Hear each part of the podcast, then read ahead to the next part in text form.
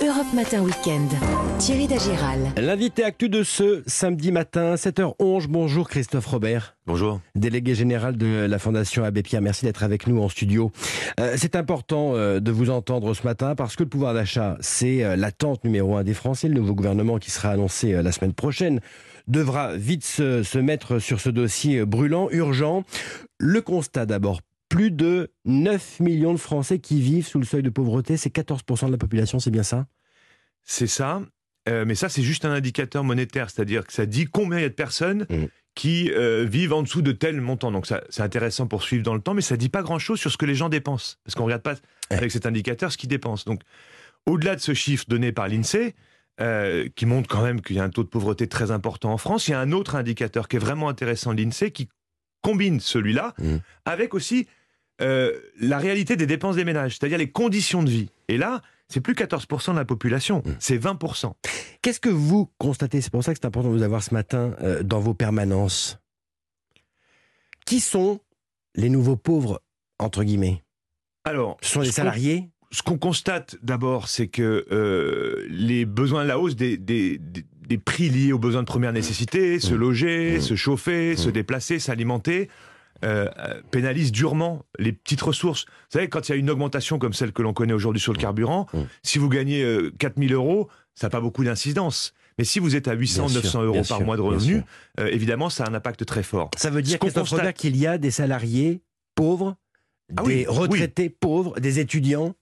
Alors, il y a des salariés pauvres, c'est pas un phénomène nouveau. Non. Mais effectivement, le fait de travailler ne vous protège plus forcément de la pauvreté. Ça, Mm. c'est le premier élément. Mm. Et puis, il y a tout un pan de la. Alors, il y a la jeunesse qui est plus pauvre qu'en moyenne de l'ensemble de la population, qui rentre souvent sur le, le marché du travail avec des emplois peu payés, avec des temps relativement courts. On a aussi les femmes seules avec enfants, qui restent parmi Bien sûr. celles qui sont les, les, les plus fragiles. Et puis, il y a tout un pan de la population, et c'est là où ça nous inquiète beaucoup, qui sont sur le fil, en fait, depuis longtemps.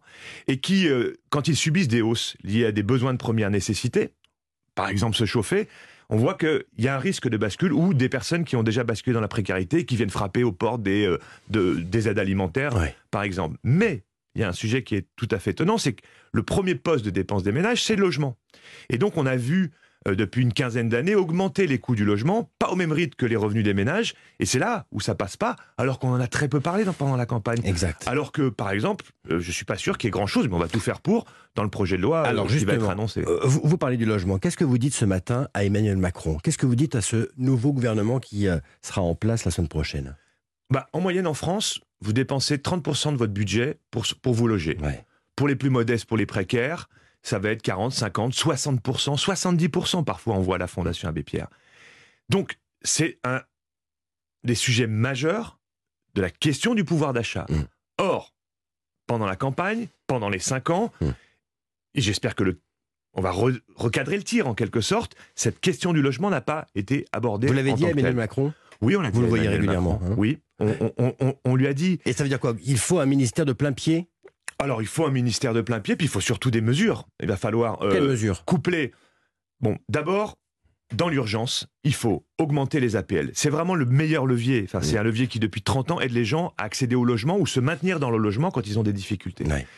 Ça veut dire augmenter le montant des APL. Nous, je pense qu'il faudrait, dans le projet de loi, l'augmenter de 10%, doubler le forfait charge. C'est un peu technique, mais après, euh, il faut aller plus loin sur le chèque énergie. Parce que ce qui nous inquiète énormément, c'est que vous avez 13, 12 à 200 13 euros. millions de personnes en Ouais. précarité énergétique. Ouais.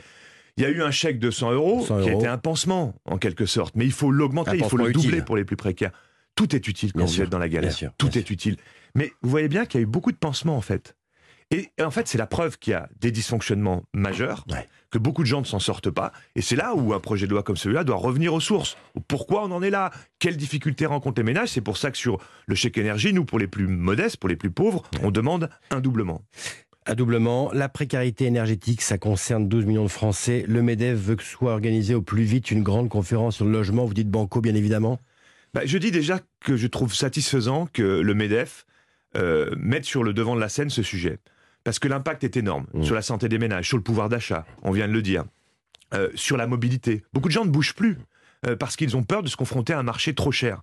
Et donc, on est là sur un problème de société majeur qui impacte aussi la scolarisation des enfants, la vie au quotidien de la famille. Donc, le MEDEF l'a pris la mesure en fait de ce que de dégâts que provoque le mal logement ou les fragilités dans le logement pour nos concitoyens. Donc oui, banco, banco dans le sens, il faut trouver la formule, mais de dire ensemble, le, diagnostic on le connaît franchement, mais comment on fait mm. pour relancer la production, comment on fait pour protéger les plus fragiles sur ce front du logement? Il y a une idée qui serait retenue euh, par Bercy, le, gel de l'indice de référence sur les loyers, euh, c'est une bonne chose pour vous, ça va profiter aux plus modestes, aux locataires? Oui, et ça met à contribution euh, un certain nombre de propriétaires. Je pense notamment aux multipropriétaires, pas celui qui a un seul logement. Mm. Je parle de ceux qui ont un marché économique autour de, enfin des, des économies autour de, de, de, de la location de logement. Euh, l'inflation va produire une augmentation de l'indice de référence des loyers qui va produire euh, des augmentations de loyers dans le parc privé. Oui, parce que c'est indexé sur l'inflation. Voilà, sur un indice qui tient compte notamment de l'inflation. Donc, ça veut dire qu'il faut apaiser, mm. il faut donc le limiter, peut-être à 1% pendant cette situation-là. Ça met aussi à contribution les propriétaires. Il ne faut pas le bloquer définitivement, euh, mais je crois qu'effectivement, il faut, baisser. Il faut baisser.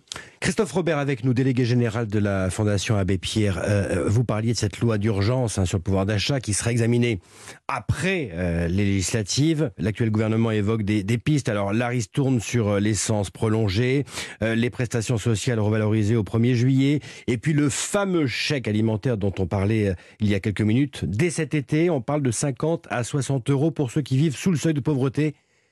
Ça va dans le bon sens Ouais, mais de quoi on parle? Vous voyez bien que les trois mesures que vous venez de rappeler qui pourraient être intégrées à ce projet de loi, mmh. elles sont, ce sont des mesures d'urgence. Euh, alors, si on parle de l'énergie, on va pas pouvoir continuer comme ça. Le coût que ça représente pour la collectivité, même s'il faut le faire là pour euh, une accalmie et protéger les ménages, mmh. euh, il va falloir trouver, il va falloir trouver des formules de régulation des marchés. bref, il y a un gros sujet autour de ça, de l'énergie, mais je crois que le président de la République veut mettre un Premier ministre chargé de la planification, dont avec un ministre sous sa tutelle, mmh. chargé notamment de, l'énergie. Mmh. Sur la question des minima, c'est bien de dire on va les augmenter tout de suite et pas attendre 2023, comme euh, la loi euh, l'impose. Mmh. Mais nous, on pense qu'il faut aller beaucoup plus loin. Parce que, ben, si vous voulez, je pense aux APL. Elles ont été coupées pendant 5 ans.